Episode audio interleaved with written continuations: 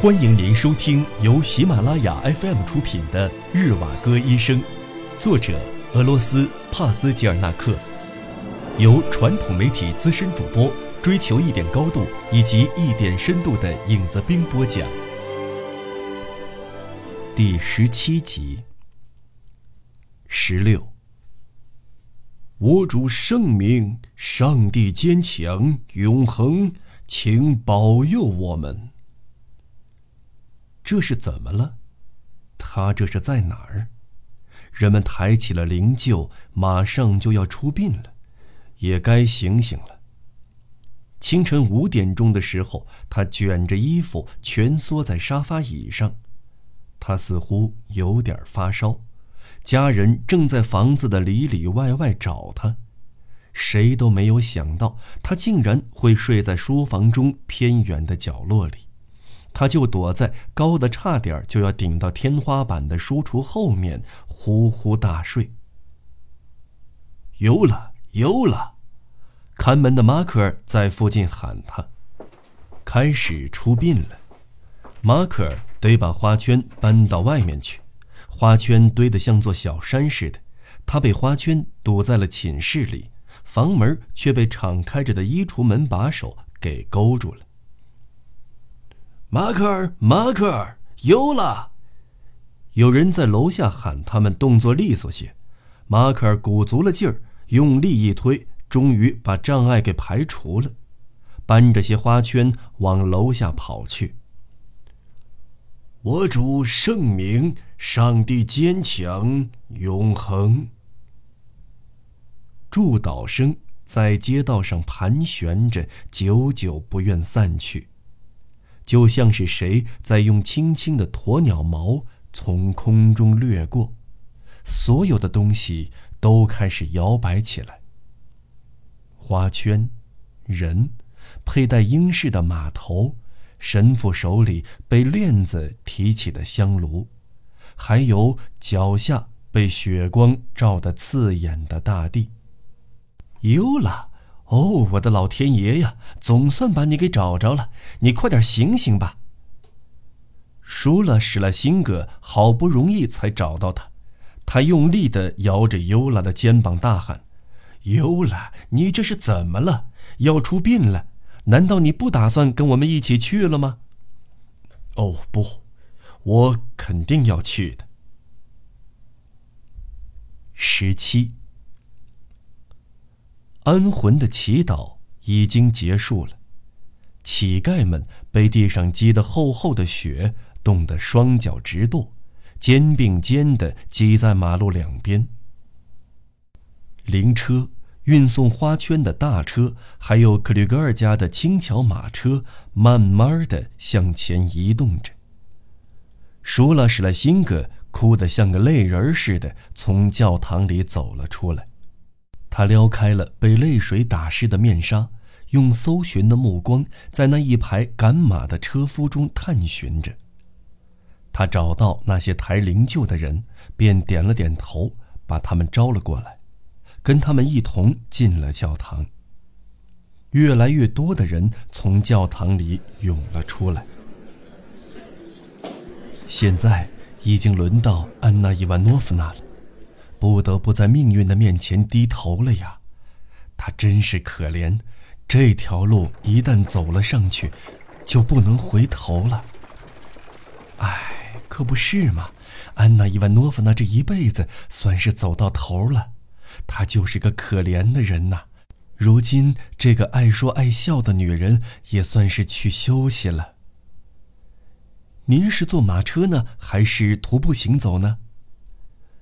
一双脚都站得发麻了，先走一段路，再坐车吧。你们瞧见夫夫科夫那副悲伤的样子没？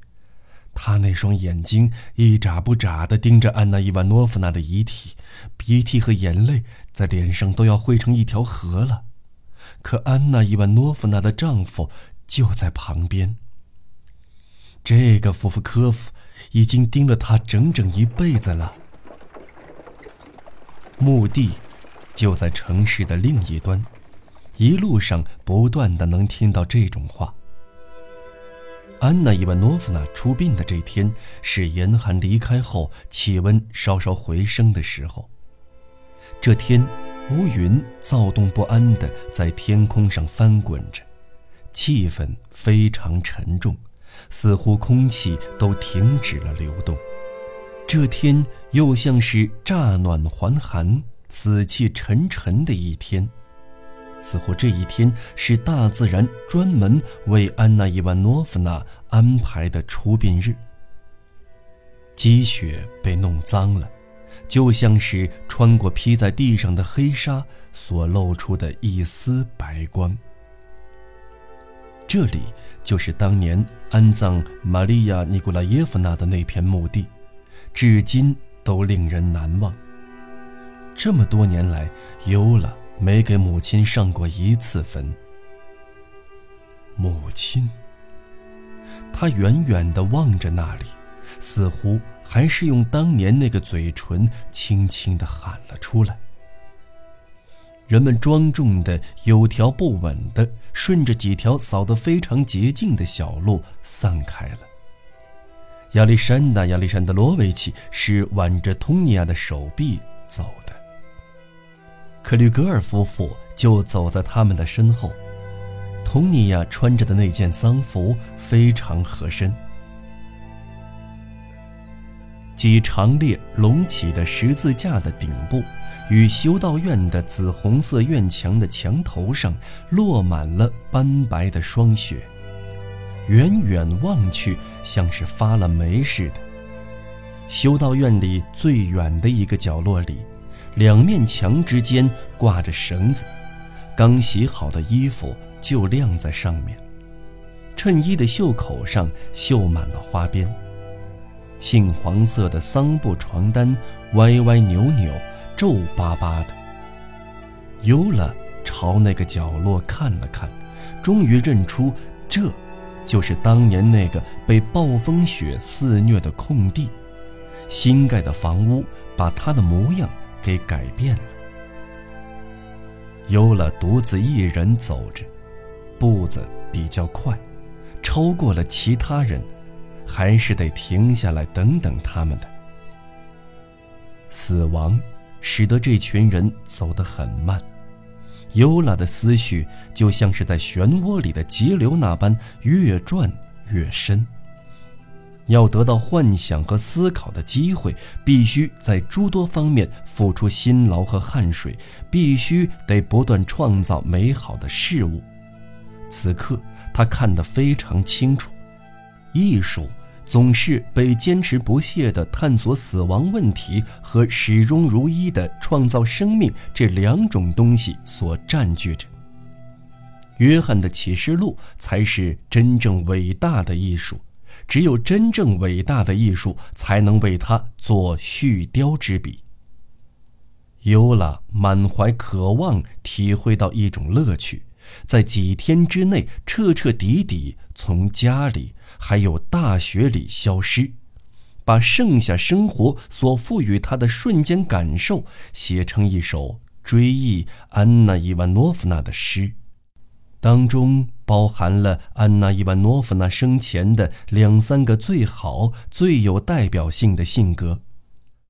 佟尼娅身着丧服的样子，从墓地到回来的路上的几个见闻，还有当年风雪狂肆和他幼年时悲痛欲绝的地方，如今却成了别人晒衣服的地方。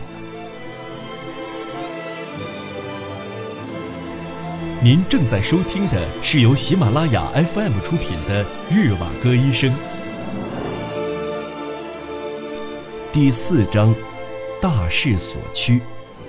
一，拉拉时而清醒，时而昏沉地躺在床上。这里是菲利查塔·西苗诺夫娜的卧室，斯文吉茨基夫妇、德洛科夫医生还有仆人在他旁边小声地说着话。一片幽静和暗淡，将斯文吉茨基家的这栋房子给紧紧地围住了。房子里显得空荡荡的，一缕朦胧的光线穿过了门对面的两行房间，照亮了过道。那道光线是挂在小客厅墙壁上的那盏灯斜射出来的。科马洛夫斯基已经把这里当做自己的家了，全然不像是在别人家做客那般。他拖着沉甸甸的步子来回踱着，他偶尔也会向卧室里看上一眼，想了解一下里面的情况究竟怎么样了，然后又沿着挂满了串珠的枫树径直走进餐厅。桌上摆满了可口的菜肴，一直都还没有动过呢。偶然会有一只老鼠从盘盏中迅速跑过。那些绿色的酒杯就会发出一阵叮叮当当的碰撞声。沉浸在震怒之中的科马洛夫斯基，此刻有多种情绪在心里翻腾着。这多么丢脸，简直荒唐至极！他愤怒的像一座将要喷发的火山，他的地位、名誉、声望都面临着危险。这次的枪击事件算是把他的名声给毁了。好在，此时还是可以弥补的。为了防止事态继续恶化下去，就得不惜任何代价，穷尽一切手段，务必果断地采取有效的措施。要是这件事情已经传开了，那就必须得压制住，要把这些流言掐死在摇篮里。通过这次事件，他又一次深深感受到了从这位失去信心、几乎要疯狂的姑娘的身上散发出的吸引力，一种令他无法抗拒的吸引力。只需一眼就能知道，他与众不同，他的身上似乎总有种异乎寻常的东西存在。然而，就是他，科马洛夫斯基毁了他的一生。即使再令人伤感，也没有办法挽回了。他拼尽全力挣扎着，时时刻刻都在反抗，心里只想按照自己的想法来改变这坎坷的命运，展开全新的生活。他需要得到不同层面的帮助，可以先给他租间房子，但是无论如何都不能再把他惹火了，要离他远一点儿。不落痕迹的躲在附近，不然以他的性格，还指不定会干出多么可怕的事来呢。像这类的麻烦事儿，以后不会少。就拿这事儿来说吧，绝对不可能不了了之，至少法律是不会饶恕的。这天夜里，这事儿只不过只发生了两小时而已，警察。就来了两趟了。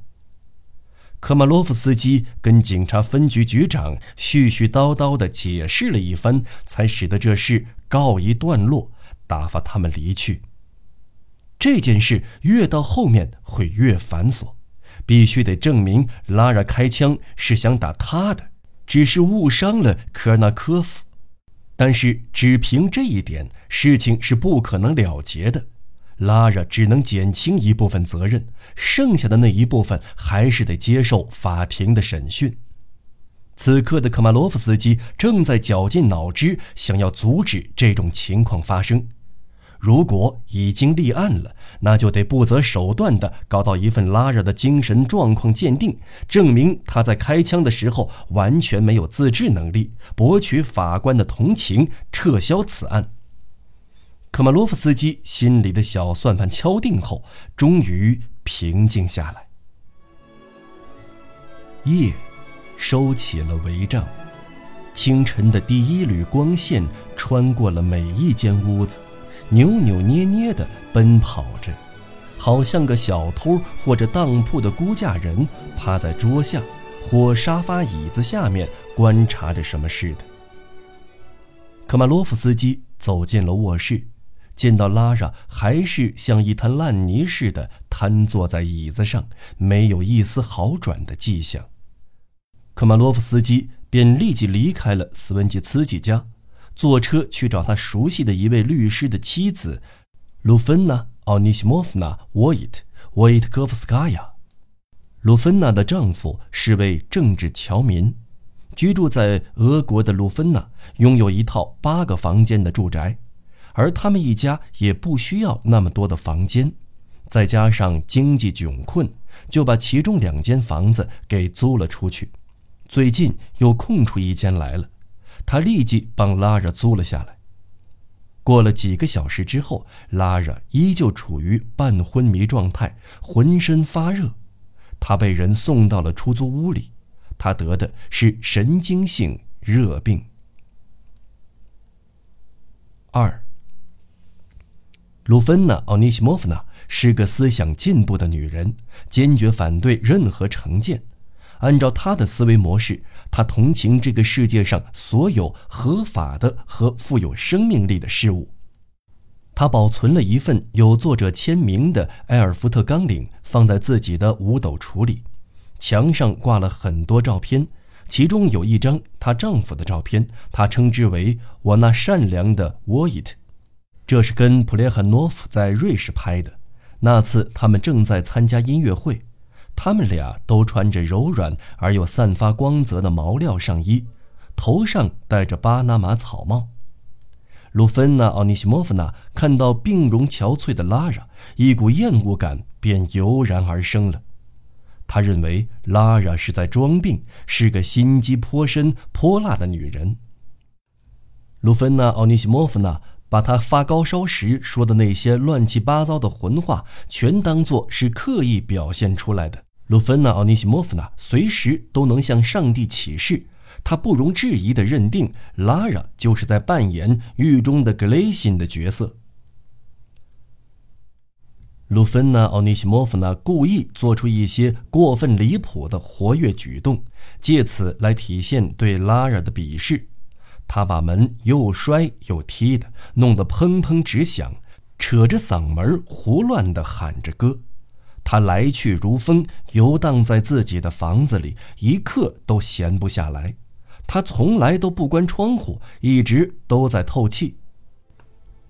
他的房子就在阿尔巴特街一所大厦的顶层，这一层所有的窗户从冬天的阳光斜射进来的时候开始，就一直对着清澈明朗的蓝天，一望无垠的蓝天。如同一条正处于汛期的大河，明媚的阳光使得整个住宅在大半个冬天里都弥漫着即将来临的春天的气息。暖风从南方款款而来，吹进了窗户，刺耳的汽笛声从车站那边传了过来。拉拉的病还没有起色，她孤零零地躺在床上。时常回忆起遥远的往事，借此来慰藉自己那颗寂寥的心。七八年前，拉拉还处于童年时代，那时他刚从乌拉尔来到莫斯科。初来乍到的第一个夜晚，总是浮现在他的脑海里。那个夜晚是他此生都难以忘记的瑰宝。